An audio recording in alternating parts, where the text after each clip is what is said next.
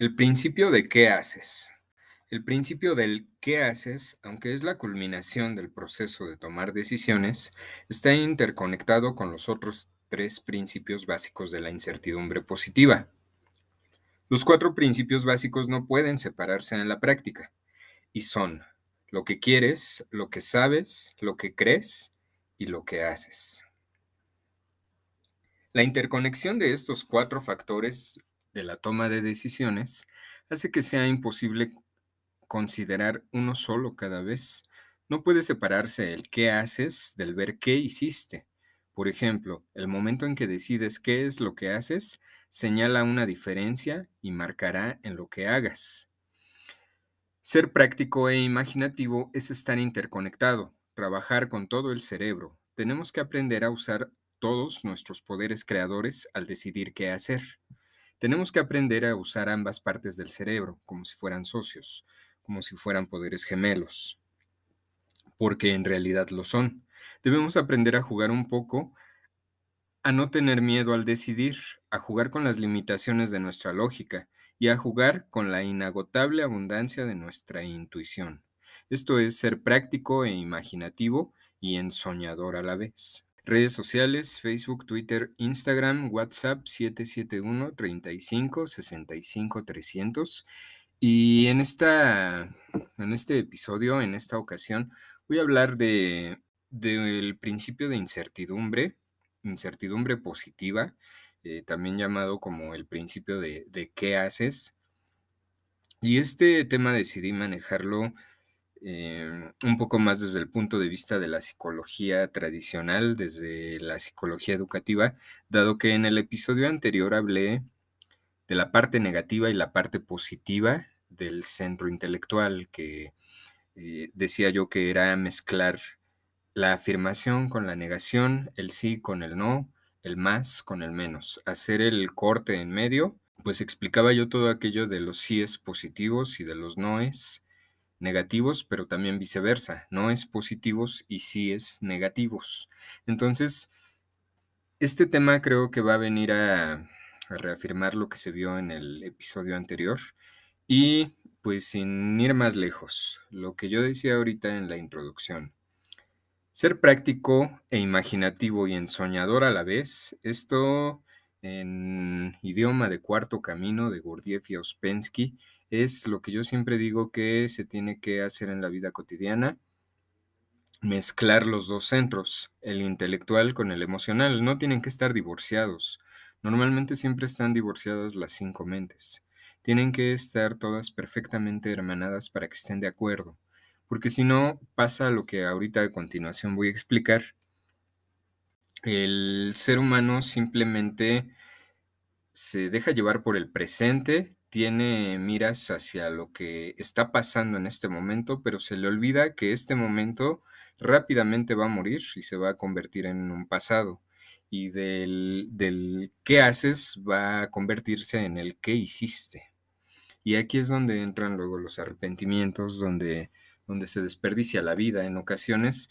Y también en otras hay otro tipo de gente que peca de ser demasiado pensante está pensando tanto una situación, está imaginando tanto, está rebasando tanto los límites desde el punto de vista de la intelectualidad, de la imaginación, que termina por quedarse paralizada esta, este tipo de personas. Hay gente que le da temor, que le da miedo, que, que siente, siente mucha timidez de ir y tocar la puerta de una empresa para dejar una solicitud de trabajo. Hay otro tipo de gente que le da miedo invitar a la persona que le gusta a ir a tomar un café. Y bueno, así podemos ir avanzando, ¿no? Hay gente también que le da timidez ir y reclamar sus derechos. y pues esto, esto es imaginar de más, precisamente. Cuarto Camino siempre señala que el equilibrio es como la la base para llevar una dirección objetiva. Si nos vamos hacia uno de los dos extremos, si nos vamos hacia los absolutos, entonces se cae en el riesgo de quedarse cristalizado para siempre. Y esto significa quedarse sesgado. Eh, lo que decía en el capítulo anterior, que esto es encontrar justificación para absolutamente todo. Avanzando con el tema, vamos a ver el, método de todo el cerebro para, para, pensar de esta manera, cómo lo percibe el cerebro, precisamente los dos hemisferios del cerebro, que pues uno es directamente hacia lo práctico y el otro es hacia lo, lo imaginativo. Uno es hacia lo concreto, podríamos decir, y el otro es hacia lo abstracto. Entonces, bueno, continúo con el tema. Precisamente todo nuestro cerebro pareciera estar diseñado para la claridad, pero también para la incertidumbre, es decir, para la ambigüedad, lo concreto y lo abstracto, lo real y lo imaginativo, lo objetivo y lo subjetivo. No parece haber ningún evento, no importa lo complicado que sea, que pueda compararse con el poder, flexibilidad y amigabilidad con el usuario de la mente humana. Todos poseemos precisamente en nuestra cabeza la mejor máquina multisensorial del mundo para tomar decisiones. Todo lo que tenemos que hacer es aprender a usarla. ¿Cuántas veces he dicho yo en cuarto camino, en la teoría directamente de cuarto camino, que el ser humano es una máquina, pero es una máquina oxidada que, que funciona al mínimo, que funciona nada más cuando se le demanda y esto tiene que ver mucho con la presión del momento. De no ser así, se sienta a descansar. Y no estoy hablando literalmente. Se sienta a descansar cuando no se requiere de ningún esfuerzo. Mucha gente se queda sentada y pues ya, hasta ahí. No continúa queriendo desarrollarse, sobre todo también por ese engaño. Mucha gente cree que lo único que denota éxito es pues la, la, cantidad que tiene en su cuenta bancaria. Esto está bien, es una parte del éxito, a todos nos gusta vivir bien, pero esto no significa que pues vengamos a la vida a trascender en ese aspecto. Aquí es importante no confundir una cosa con la otra y tampoco tampoco aquí que se malentienda que estuviera yo diciendo que hay que ser ajeno a los lujos que puede dar una buena posición económica. No estoy diciendo eso. Pero si se trabaja simplemente para llegar a eso, ahí es donde sí está mal. Ya sabemos que quizá no sea práctico planear para el futuro, pues el porvenir es impredecible y las personas son irracionales. Deberá, deberás aprender a planear el futuro. Esta recomendación es lógica solo si le añades el planear como aprender, al igual que los otros consejos ambiguos de la incertidumbre positiva. Aprender a planear y planear como aprender tiene dos lados o partes y se necesitan los dos para forjar el todo. Precisamente, nunca tenemos garantizado nada acerca del futuro. Puede haber mil variantes en nuestra ecuación de vida que no vamos a tener el control hay muchísimas, no es posible controlar todo. Por eso, por eso aquí esta expresión de la incertidumbre positiva. Hay que saber cómo manejar esta incertidumbre. En cuestión de, es decir, yo puedo ir a buscar trabajo diario y no tengo la garantía de que voy a encontrarlo en el lugar exactamente que quiero y en el puesto que yo me imagino. En una de esas puede ser que sí, si hay perseverancia, pero no necesariamente justo en el lugar que yo quiero, que me queda cerca, que me conviene, porque no depende solamente de mí. ¿Qué sí depende de mí? Depende de mí el qué hago, el qué muevo, el qué, qué no dejo de hacer. Cuando esto lo entendemos, llegamos a, una, a un estado de paz interno muy interesante. Puedo a lo mejor yo no sé, en el otro ejemplo que ponía, puedo a lo mejor yo querer salir a tomar un café con alguna persona y si yo hago mi intento, lanzo la invitación con respeto, claro, eh, y esta persona me dice que no, no va a existir ninguna clase de problema en relación a mí. Yo no pude controlar el futuro, no pude controlar la respuesta del universo en relación a mí, la respuesta de esta otra persona pero lo que sí puedo controlar es el haber ejecutado hasta donde estaba mi jurisdicción de comportamiento, mi, digamos, mi nivel de alcance en relación a mi acción. Esto es lo que sí puedo controlar. Ahora, aquí un tema interesante también. Cuando vamos a pedir un trabajo, cuando vamos a, invitar a salir a una persona, es importante saber digerir la respuesta. No porque esta persona me diga que sí, yo ya me voy a creer que soy el gran conquistador. Y hay muchas personas que eso les pasa. Pero tampoco no porque me diga que no se acaba el mundo. Y hay también quien pues nada más no le va en la vida como quiere y ya no sabe digerirlo y entonces dice que nunca vuelve a invitar a nadie o que nunca vuelve a salir de su casa. Esto está mal. Em, entiendo también que hay ciertos eventos que son, de alguna manera, son traumantes.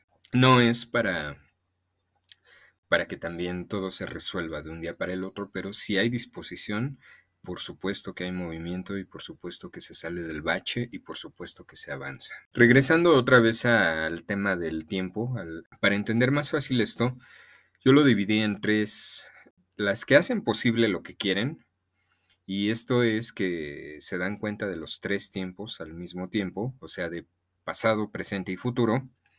Esos tres tiempos los unifican y entonces lo que serán mañana es consecuencia directa de lo que se hace hoy y lo que hoy hice, lo que hoy soy, producto de lo que hice ayer. Pues bueno, esto creo que es un nivel alto de conciencia. La gente que hace posible lo que quiere lograr. Repito, se ven los tres tiempos a la vez. Se entiende que, lo, que mi futuro va a ser producto de mi presente y mi presente es producto de mi pasado. La gente que simplemente ve la vida ocurrir, pues estas personas solo están en su presente, solo viven dentro de ese presente, dentro del aquí y el ahora, como se dice, en retomarnos a nosotros mismos en una oración como sujeto activo o como sujeto pasivo. Un sujeto activo es el que tiene por, por completo las riendas de lo que hace, de la acción. Un sujeto pasivo, pues simplemente es tomado por la decisión. Eh, la diferencia gramatical sería yo tomé la decisión que quise. Ahí está, soy sujeto activo. Eh, sujeto pasivo sería la decisión me terminó tomando. Y ahí pues la parte activa es la decisión. Entonces, bueno, este tipo de personas son las menos conscientes de lo que sucede. Pues precisamente, la toma de decisiones puede aplicarse para hacer cambios o para adaptarse a ellos, para predecir el futuro o prepararse para lo predicho, para imaginar el futuro y para crear el futuro imaginado. Puedes decidir hacer una de las dos o las dos, pero si decides no hacer nada, terminarás por preguntarte ¿qué pasó? Si decides no pensar, llegarás otra vez a esta última pregunta. Si estás en términos de cuarto camino dormido, al final te vas a preguntar, ¿qué fue lo que pasó? ¿Qué hice de mi vida? Va a llegar el niño a ser un anciano de 80 años y se va a preguntar, ¿qué hice de mi vida? ¿Qué pasó? ¿En qué momento se fue toda la vida? El futuro no existe, debe ser inventado y construido. Aquí es donde llegamos a la capacidad de abstracción de un ser humano. Y, para esto tienes dos opciones, hacer que el futuro tenga lugar o contemplar cómo acontece, es decir, trabajar por tu propio futuro o simplemente sentarte a esperar a ver qué pasa. Y con sentarte no me refiero a sentarte a una silla, sino que me refiero a no hacer nada, a no tener una dirección y dejar que la vida decida todo por ti. Y planear cómo aprender, esperar cambios, visualizarlos y causarlos. Se necesitan las dos clases de habilidades para tomar decisiones. Em, aquí voy a entrar ya en tema directo del cerebro, tema más técnico, pero es importante decirlo. Para, para poder ver el futuro es necesario utilizar la parte abstracta del el cerebro. ¿Por qué? Porque el futuro no existe. Un, en un animal, por ejemplo, no existe el futuro ni el pasado. Ni siquiera se, se da cuenta de su propia existencia. Simplemente, pues es como un ente que se mueve de forma automática. Lamentablemente algunos humanos están exactamente igual. Ahora, mucha gente que está escuchando podrá decir, no, claro que no, porque un ser humano piensa, y claro que un ser humano sabe que hubo un pasado y que fue niño, por ejemplo, y que va a haber un futuro y si le va bien va a llegar anciano. Pero esto nada más en ciertos humanos simplemente es como un adorno en relación al lenguaje pero nunca está utilizado de forma práctica. Un criterio fácil para ver qué ser humano sí utiliza esta herramienta de la abstracción es ver cuando la gente no se arrepiente. Si tú volteas a ver a tus amigos o tus familiares y ves que no, se están arrepintiendo, quiere decir que utilizan la abstracción, pero aquí también atención con esto. No hay que confundir el, la persona que no se arrepiente en el sentido de que enfrenta su realidad y se da cuenta de que él ha creado su vida o ella ha creado su vida. No hay que confundir eso con mentes egocéntricas y vanidosas. Este tipo de mentes que no se arrepienten tampoco, pero que se convierten en seres soberbios, aquí es exactamente lo mismo. En realidad no es que tengan grados altos de abstracción y de conciencia. En realidad es que pues simplemente están sesgados a su propio lado del centro intelectual de la afirmación. Y entonces para ellos todos son símbolo de dioses, casi casi. Entonces, pues esto es una aclaración muy sutil. Ya es un tema un poco más denso, pero sí es importante, porque si no, aquí es donde sirve todo el conocimiento que ya se ha visto en episodios anteriores. Eh, entrando directamente con, el, con los dos lados del cerebro. El hemisferio izquierdo es el que se encarga de toda la parte lógica, este, el habla, la secuencia, lo, lineal o lo analítico. Y podemos decir que es lo práctico, eh, el pensamiento desde el punto de vista de lo práctico, predecir, este, se adapta al cambio, se anticipa, fija metas, pero fija metas muy prácticas, muy visibles es muy sistemático, sobre todo, y pues precisamente esto hace que se centre en el objetivo, pero de forma concreta. Cosa contraria al hemisferio derecho, que aquí es donde está la parte intuitiva, la parte creativa, espacial, visual. Aquí es donde entra directamente lo imaginativo. El futuro es por completo imaginativo, es a dónde queremos llegar, qué queremos hacer.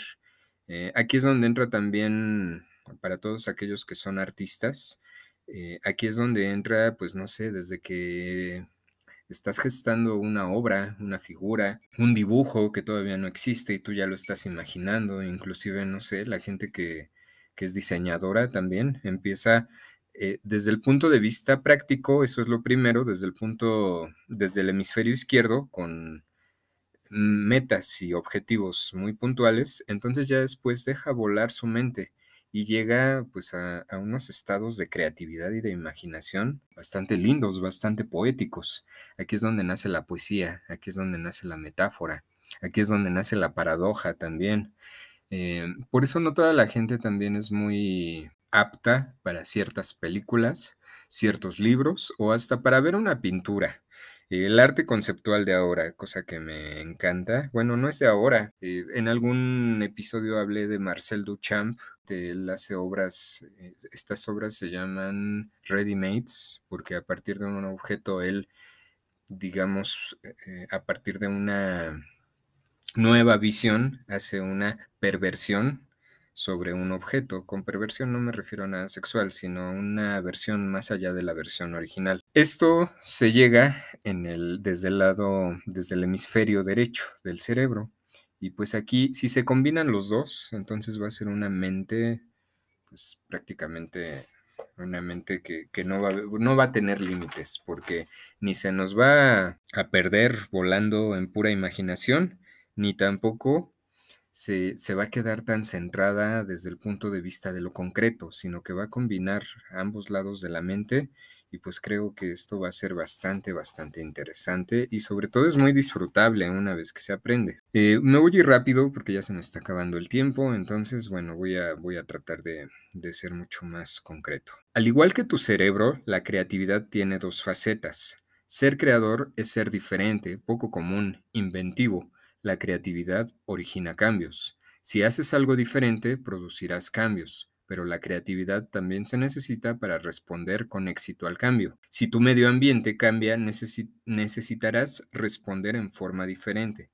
La creatividad es incierta como también lo son los cambios. La gente que es muy cuadrada, la gente que es muy muy aterrizada en su realidad no quiere cambiar nada, entonces normalmente sufre cuando hay situaciones distintas. Creo que esto pasa mucho con algunas personas, no todas, de la generación en que no existían los teléfonos celulares o no se utilizaban las computadoras. Y hasta la fecha hay mucha gente en los trabajos que no quiere, no es que no pueda, no quiere utilizar un teléfono celular.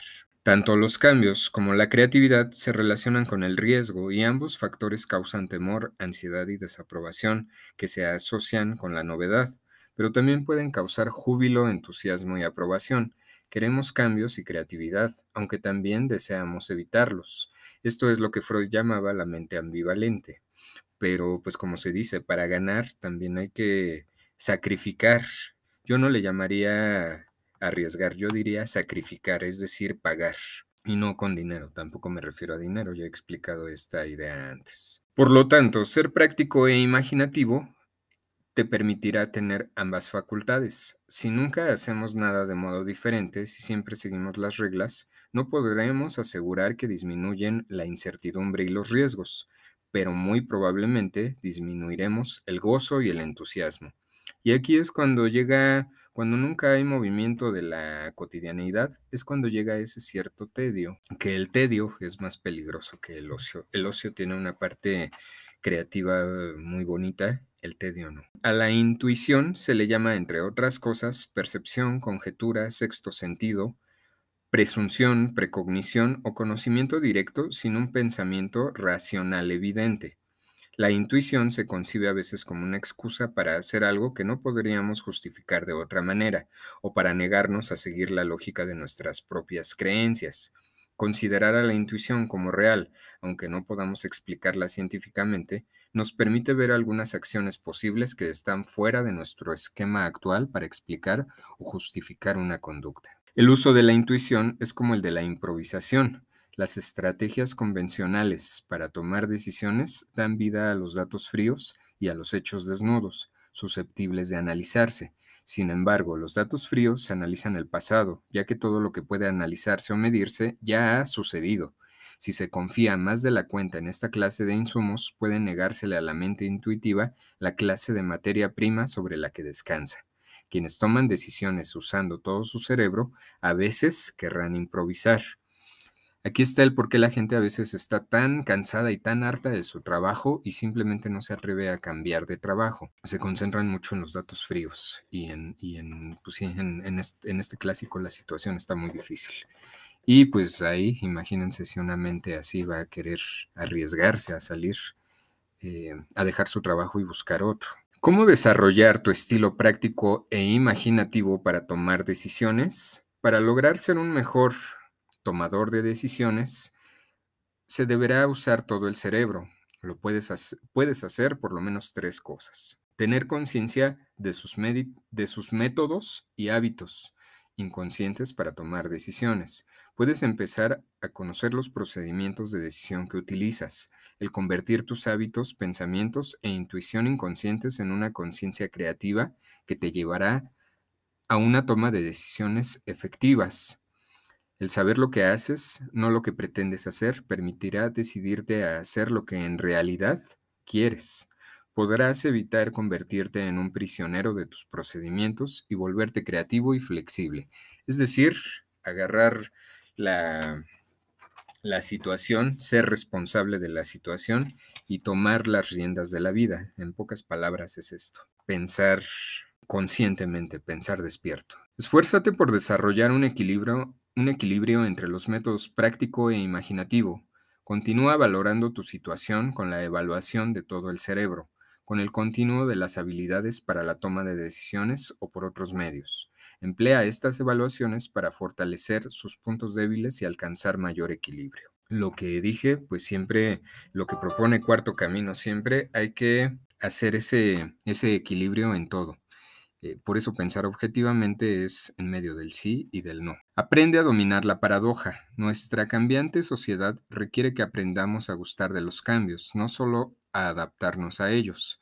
En una época de cambios sin precedentes, de incerteza y caos, la incertidumbre positiva recomienda dominar los cuatro principios paradójicos a fin de poder progresar dentro del caos. Una paradoja parece contradictoria y hasta absurda, pero en realidad puede ser verdadera. Para dominar las paradojas, quienes tomen las decisiones del mañana deberán saber manejar la contradicción y el absurdo deberán ser flexibles, conscientes, optimistas e imaginativos. Y también avisores, objetivos y prácticos. Aprenderán a tener más éxito fracasando más, sabrán establecer las reglas y romperlas.